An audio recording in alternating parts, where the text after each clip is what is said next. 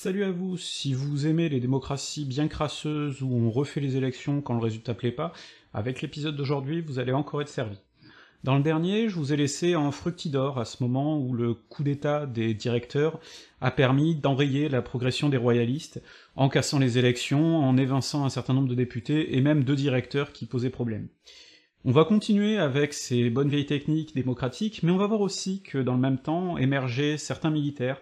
notamment un, le général Bonaparte, qui commençait à faire campagne en Italie à partir de 1796, on va essayer de comprendre ce qu'il est allé y faire, et aussi de voir comment ça l'a servi, et comment petit à petit,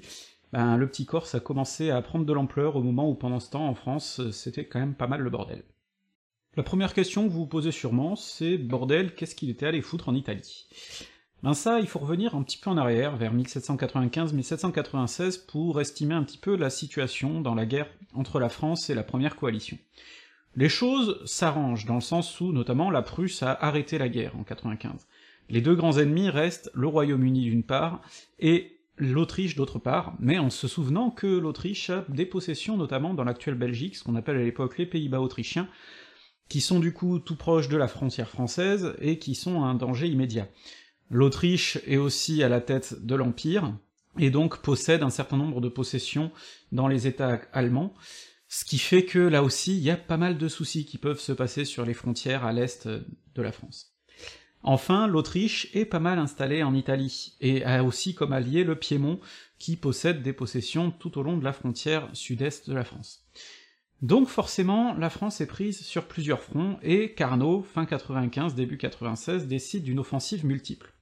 La plus grande offensive doit être portée par deux armées, dirigées par Moreau et Jourdan, qui doivent frapper au nord-est, ce qui semble assez logique pour aller vers le cœur des possessions autrichiennes, et donc ces armées possèdent le plus grand nombre d'hommes, 150 000 environ. Pour s'occuper du Royaume-Uni qui est quand même plutôt une puissance maritime, l'idée est aussi de tenter un débarquement, qui doit être mené par Hoche, qui dispose pour ça d'une petite force de 15 000 hommes. Et enfin, il y a Bonaparte et Kellerman aussi, qui doivent mener des offensives dans le sud-est, contre le Piémont, puis ensuite en Italie, principalement pour clouer une partie des forces autrichiennes dans le sud-est. C'est pas l'offensive principale qui doit être menée, hein, il dispose de 50 000 hommes environ, c'est des hommes qui sont mal équipés, c'est vraiment l'espèce d'armée de réserve qu'on voit par derrière pour essayer de mobiliser une partie des forces ennemies, pendant que le gros du travail sera fait dans le nord-est. Cette petite opération donc va surprendre, puisque dans le nord-est les choses s'enlisent, je parle même pas de l'expédition d'Oche qui est un échec total, et donc finalement, c'est l'action de Bonaparte qui se révèle la plus décisive. Pourquoi? Parce que Bonaparte réussit à bien s'entourer, réussit à pas mal réformer ses troupes pour en tirer le meilleur, et surtout profite du fait que l'Italie, c'est riche. Et donc, comme l'Italie est riche, ben ces troupes qui risquent de pas mal vivre sur le pillage, savent qu'elles ont pas mal de pognon à se faire dans le coin, donc ça les motive aussi un petit peu. Ce qui est clair, c'est que, d'abord, Bonaparte réussit à séparer les Piémontais des Autrichiens et à pousser les Piémontais à la paix, après quoi, en remportant notamment la grande bataille de Lodi, il commence à accumuler une certaine gloire personnelle. Le plus gros de la campagne d'Italie, c'est en 96-97 le long siège de Mantoue qui dure plusieurs mois, peu après la libération de Milan, puisque évidemment les Italiens de l'époque euh, sont moyennement heureux d'être dominés par les Autrichiens, et donc quand les troupes françaises arrivent, sur le coup ça semble plutôt positif, euh, c'est des révolutionnaires qui arrivent, c'est des apôtres de la liberté, donc bon, quand ils débarquent à Milan, les Milanaises disent qu'ils sont libérés. Très vite ils vont déchanter quand même. Pendant le siège de Mantoue, là aussi, Bonaparte remporte plusieurs grandes batailles, notamment la célèbre bataille du pont d'Arcole, célèbre parce qu'elle est fortement mise en scène, on met en scène sa charge sur le pont d'Arcole, qui aurait été décisif pendant la bataille. Donc, petit à petit, Bonaparte se crée une très grande image de personnages importants, de général brillant, talentueux, ce qui est pas une image totalement usurpée, hein. cette campagne d'Italie est une franche réussite d'un point de vue militaire, et il y est pas pour rien, mais ce qui est important là, c'est qu'il accumule petit à petit une grande gloire. Il continue après Mantoue, il s'attaque aux états pontificaux d'une part, et il réussit à forcer le pape à signer une paix, et d'autre part, il s'attaque aussi à Venise, Venise qui a des possessions aussi sur terre à ce moment-là, dans le nord-est de l'Italie. Et finalement, Bonaparte réussit à obtenir la paix avec les Autrichiens. Et non seulement il l'obtient, la paix avec les Autrichiens, mais c'est lui qui l'écrit. Il ne demande même pas au directoire son avis, le traité de paix qui est signé en octobre 1797 est un traité de paix qui a été conçu par Bonaparte, qui redécoupe totalement la région selon ses volontés, sans demander évidemment aux populations locales ce qu'elles en pensent. Ça donne quoi? Ben ça donne notamment la création de deux républiques, la République cisalpine et la République ligurienne, qui sont des républiques sœurs,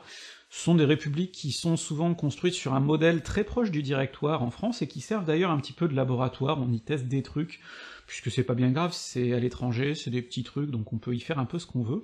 évidemment, là aussi, les patriotes italiens n'ont pas voix au chapitre, hein, certains auraient voulu une bien plus grande république italienne unifiée, ça, ça amuse pas du tout Napoléon, il a pas du tout envie de ça, puisque forcément une république italienne unifiée, ça serait une trop grande puissance qui pourrait à terme menacer la France. On préfère créer des petits blocs qui représenteront aucun danger. Et surtout, avec cette paix, Bonaparte réussit à obtenir les Pays-Bas autrichiens, qui deviennent désormais des provinces françaises, tandis que les Autrichiens récupèrent en compensation les quelques terres que Venise avait sur le continent, ça semble comme ça un partage relativement équitable. Et puis, Bonaparte a aussi une petite arrière-pensée quand il récupère les îles ioniennes en Méditerranée, un truc très éloigné qui peut sembler totalement inintéressant mais qui fournit de bonnes bases navales, et comme on sait que la Méditerranée va être un lieu de combat assez intense euh, avec les Britanniques, potentiellement, ben ça montre qu'il a un petit projet vers l'Est. On y reviendra. Ce qui est clair ici, c'est que la campagne d'Italie a permis à Bonaparte d'accumuler énormément de prestige personnel, d'accumuler aussi beaucoup de fidélité vis-à-vis de ses troupes, puisqu'il leur a apporté beaucoup de pognon avec les richesses locales, mais ces richesses locales, il en a aussi beaucoup envoyé au directoire lui-même, qui en a besoin de cet argent, je vous ai montré dans le dernier épisode à quel point c'était la crise, et à quel point il fallait remplir les coffres de l'État. Donc Bonaparte est le grand gagnant de toute cette histoire, il envoie beaucoup d'argent, du coup le directoire, même s'il apprécie pas sa politique personnelle, est bien obligé de s'écraser, et puis de toute façon, c'est un général populaire, et souvenez-vous, en Fructidor, pendant le coup d'État, des généraux populaires, il en a fallu pour euh, réussir à légitimer tout ça. Et justement, en France, la situation continue à être très tendue. Avec le directoire, vous vous en souvenez, chaque année on réélit un tiers des députés. Et le truc, c'est que bah, de nouvelles élections se profilent pour 1798. Gros souci, c'est qu'après le coup de Fructidor, les directeurs ont bien été obligés de se rapprocher de leur gauche. Comment ils ont fait? Ben, d'une part, ils ont pas mal réprimé les royalistes, et d'autre part, ils ont permis petit à petit à ce courant républicain de gauche, ce qu'on appelle les néo-jacobins, de recommencer à s'exprimer dans la presse, de recommencer à se réunir. Et donc forcément, ben ça aboutit au fait qu'on les sent monter dans l'opinion et qu'on sent que les élections pourraient leur être favorables. Alors, nos directeurs, notamment Merlin de Douai, le directeur qui avait été euh, en remplacement euh, d'un de ceux qui avaient été exclus pendant Fructidor, Merlin de Douai qui est très euh, dans le trip du directoire modéré, ben,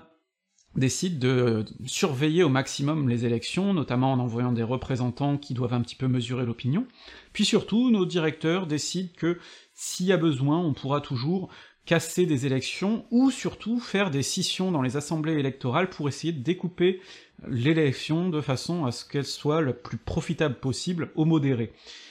Malgré ça, la poussée des néo-jacobins est très forte euh, pendant les élections. Ce sont eux qui les remportent, en fait. Et ça, ça plaît pas du tout au directoire. Euh, nos cinq directeurs, là, sont pas du tout dans cet ordre d'idées-là, n'ont pas envie de voir cette poussée de néo-jacobines. Du coup, ils décident d'avoir recours à nouveau à un coup d'État, mais cette fois-ci pas militaire, juste très légal.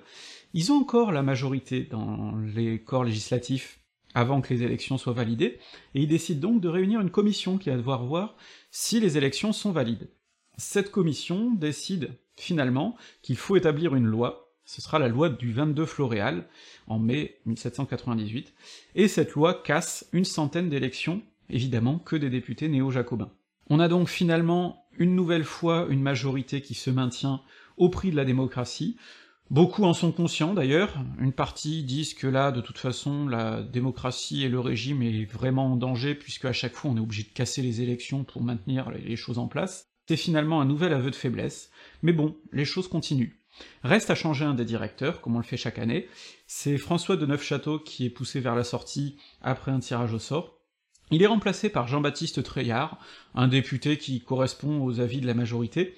Ce que personne remarque à l'époque, c'est que théoriquement, Treillard ne veut pas être légalement nommé à ce poste, pour une raison toute simple, c'est que les députés doivent laisser deux ans entre la fin de leur mandat et le début de leur entrée comme directeur, et Treillard n'a pas laissé ce délai de deux ans entre la fin de son mandat et son entrée comme directeur, donc cette entrée est pour l'instant invalide, mais personne ne le remarque, ça aura pourtant une influence euh, un peu plus tard. En tout cas, le triumvirat, le, le noyau dur de, ces directoriaux, à savoir Barras, la Révelière Lépo et Rebelle, restent tout à fait au pouvoir, et vont pouvoir continuer leurs activités pendant quelque temps, même si évidemment leur situation tend à se fragiliser de plus en plus. Avant de continuer à évoquer chronologiquement les événements, je voudrais vous parler de la vie économique sous le directoire. J'en ai déjà un petit peu parlé la dernière fois sous les aspects plus financiers, mais ici je voudrais évoquer un petit peu des aspects beaucoup plus concrets de l'économie, et comment ça se répercutait sur la vie des gens. Comme on l'a vu, le directoire, c'est une époque où on est à fond pour un libéralisme le plus débridé possible, puisque après les tentatives d'économie contrôlée, notamment le maximum, qui a été un échec, la plupart des gens en France croient que l'espoir viendra du libéralisme,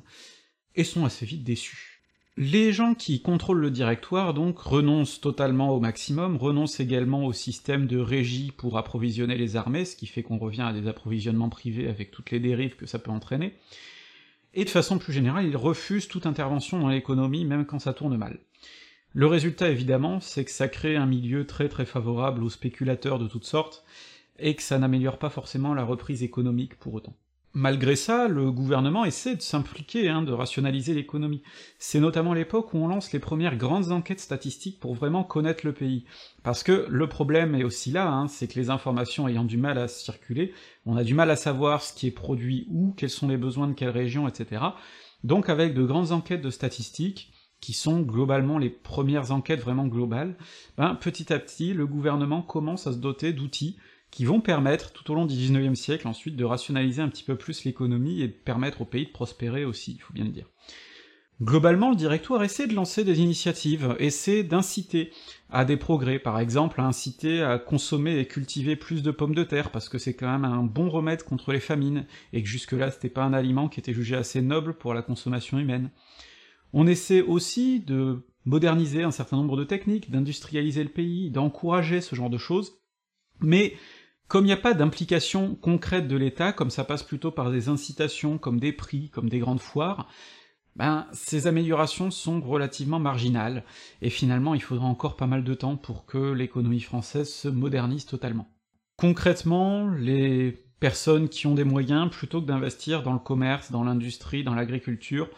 plutôt que d'investir dans cette modernisation, bah, elle préfère spéculer, ce qui aboutit à des grandes fortunes qui s'effondrent très vite, d'ailleurs, et ce qui aboutit à un appauvrissement aussi du pays en général, puisque le chômage explose, et avec le chômage explose aussi la pauvreté.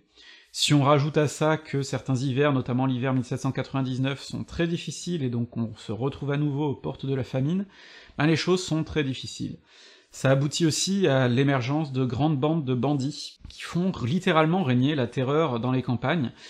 c'est pas euh, une exagération de dire ça, puisque les voyages du coup sont très difficiles, il y a souvent des risques de se faire agresser sur les rues,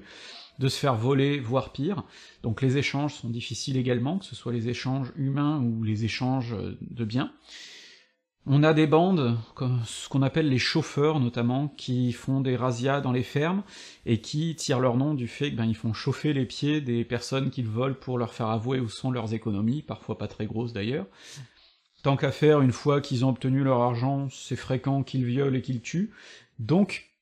c'est un problème endémique, le directoire essaie de faire ce qu'il peut pour lutter contre, notamment en punissant de mort les bandits quand ils sont capturés, ça ne change strictement rien, et le banditisme est un des gros problèmes, euh, cette insécurité chronique est un des gros problèmes que le directoire n'arrive pas à résoudre, et qui pose euh, évidemment de grandes difficultés au pays.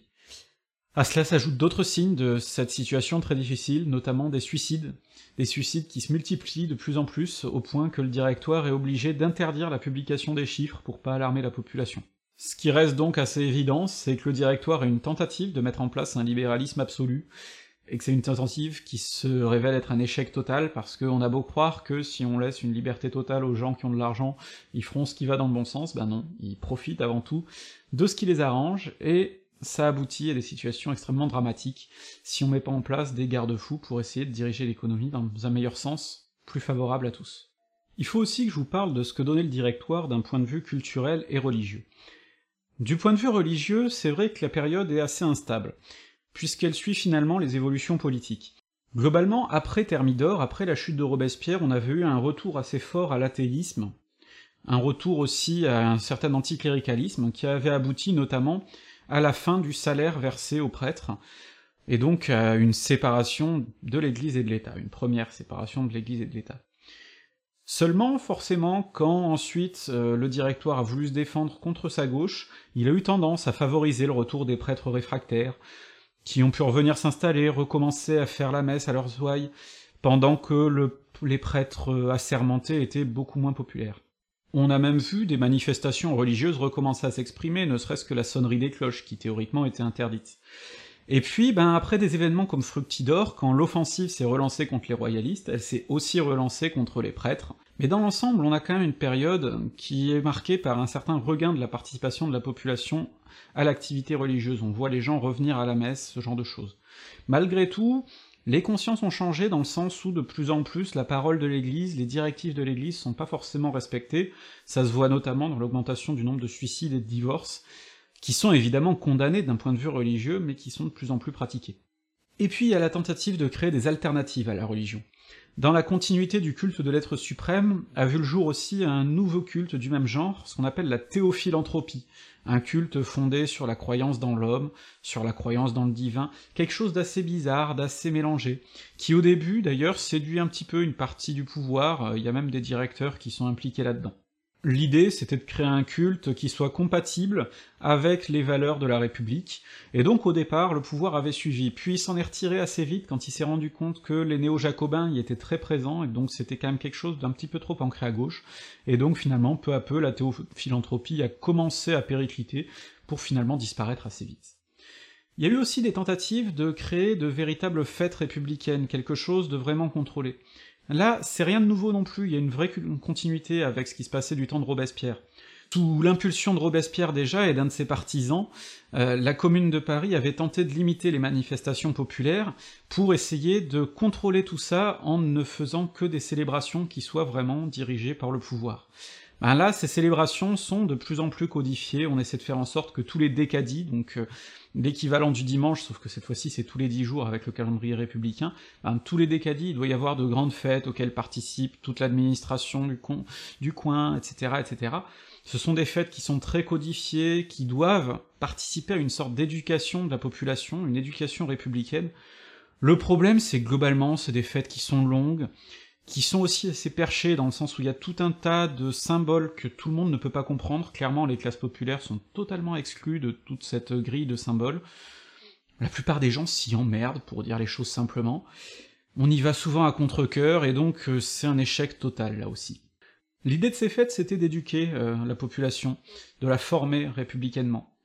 Par contre, du point de vue de l'éducation, le directoire marque un certain recul. C'est vrai qu'il essaie de consolider le système éducatif dans sa structure, mais d'un autre côté, il arrête aussi de financer l'éducation pour tous, il considère que c'est une perte d'argent, il n'y a pas les fonds pour ça, donc toutes les idées de système éducatif qui avaient pu être envisagées auparavant sont abandonnées,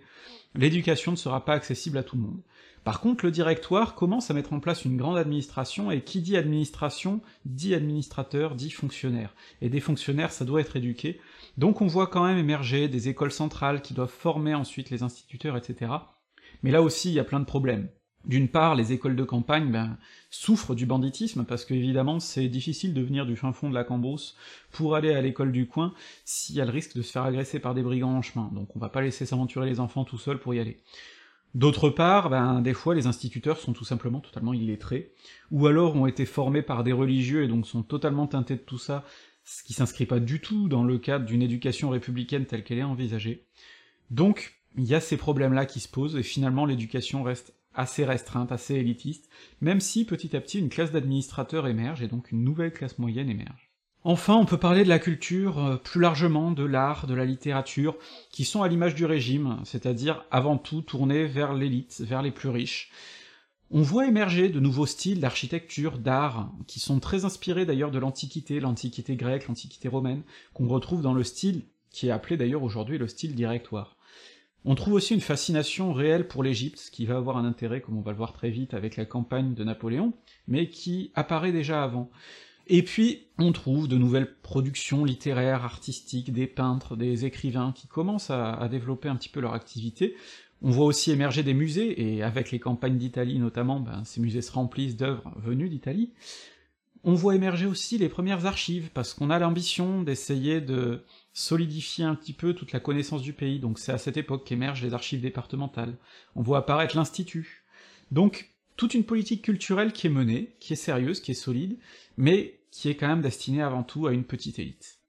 C'est donc dans ce contexte culturel qu'émerge la campagne d'Égypte, qui est une formidable opération de communication, puisqu'à l'époque, l'Égypte s'est vraiment perçue comme le berceau de la civilisation, et il y a un petit peu cette idée qu'avec cette campagne, pour les élites françaises, c'est un moyen d'exporter les lumières, de les ramener dans le berceau de la civilisation. Et c'est pour ça que pendant la campagne d'Égypte, il n'y a pas qu'une campagne militaire, on envoie aussi tout un tas de savants en Égypte, et qu'on publie évidemment leurs découvertes, qu'on renvoie plein de choses de là-bas, pour envoyer une très bonne image de cette expédition, et c'est un coup médiatique extrêmement réussi. Mais qu'est-ce qu'ils sont allés foutre en Égypte? Ben, avec la chute de l'Autriche, le principal ennemi maintenant, c'est la Grande-Bretagne. Or, pour aller en Grande-Bretagne, il y a la Manche, et la Royal Navy est bien plus puissante que la flotte française, qui a très peu de chances de la battre. Au départ, on a demandé à Bonaparte d'envisager un plan de débarquement euh, en Grande-Bretagne, Bonaparte a très vite compris que c'était infaisable et qu'il valait mieux éviter de se mouiller là-dedans parce qu'il risquait d'y perdre sa réputation.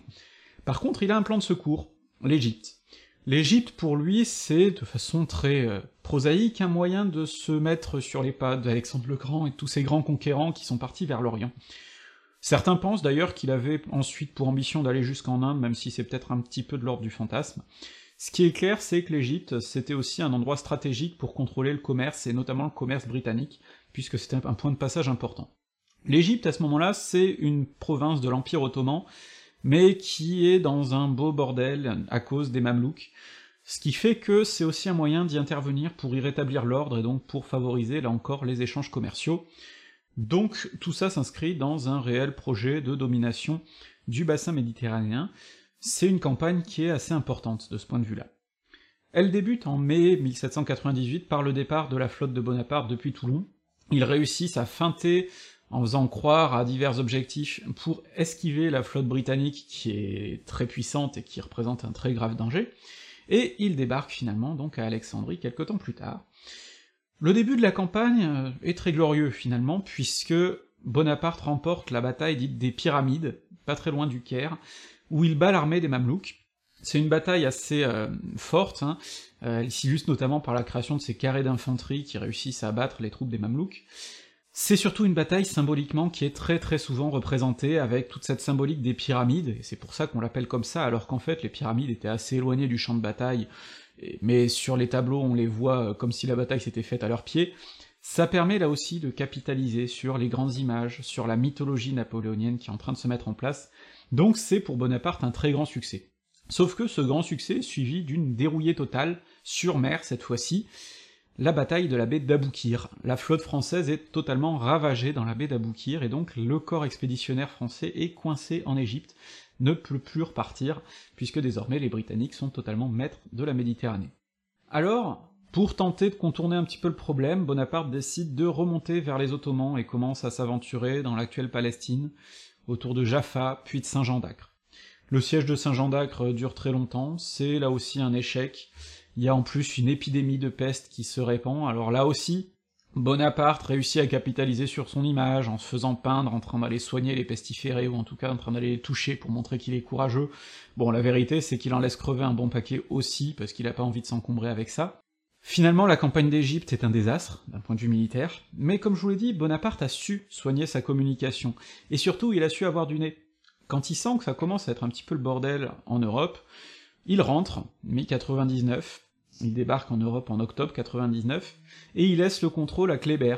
qui en Égypte est chargé de faire ce qu'il peut. Kléber d'ailleurs finit par être assassiné, et dès 1801, la France est totalement expulsée de l'Égypte, donc la campagne a été un fiasco total, mais Bonaparte a été malin, il a réussi à capitaliser sur les succès du début, à créer sa mythologie, et à repartir avant que ce soit trop la merde, ce qui fait que quand il rentre en Europe, il est célébré comme un vainqueur, comme un héros, et que la campagne d'Égypte aujourd'hui encore fait partie de sa légende alors que c'est un fiasco total. Mais la guerre se poursuit pas que là-bas, puisque petit à petit émerge la guerre de la deuxième coalition. Les Britanniques comptaient pas se laisser faire et ont essayé de pousser les autres puissances à revenir au combat. La deuxième coalition réunit un grand nombre de puissances étrangères, et implique notamment la Russie, qui est quand même un vaste géant en Europe, donc c'est pas rien. En fait, la deuxième coalition, on y retrouve aussi l'Autriche qui revient au combat, Naples, les Ottomans, la Suède, un beau paquet de monde quand même qui vient attaquer la France, qui se retrouve donc assez vite en difficulté. Pourquoi? Bah parce que tous ces braves gens en ont un petit peu marre quand même de la politique française qui crée petit à petit des républiques sœurs un peu partout, non seulement en Italie, où elle en a créé plusieurs, mais aussi en Suisse, et aux Pays-Bas. Petit à petit donc la France tend à essayer de reconfigurer l'Europe selon sa volonté, et évidemment ça les puissances étrangères n'apprécient pas. La guerre de la deuxième coalition, c'est un beau bazar. Globalement, il y a quelques victoires, notamment le fait que, très vite, en 1799, la Russie est poussée à capituler,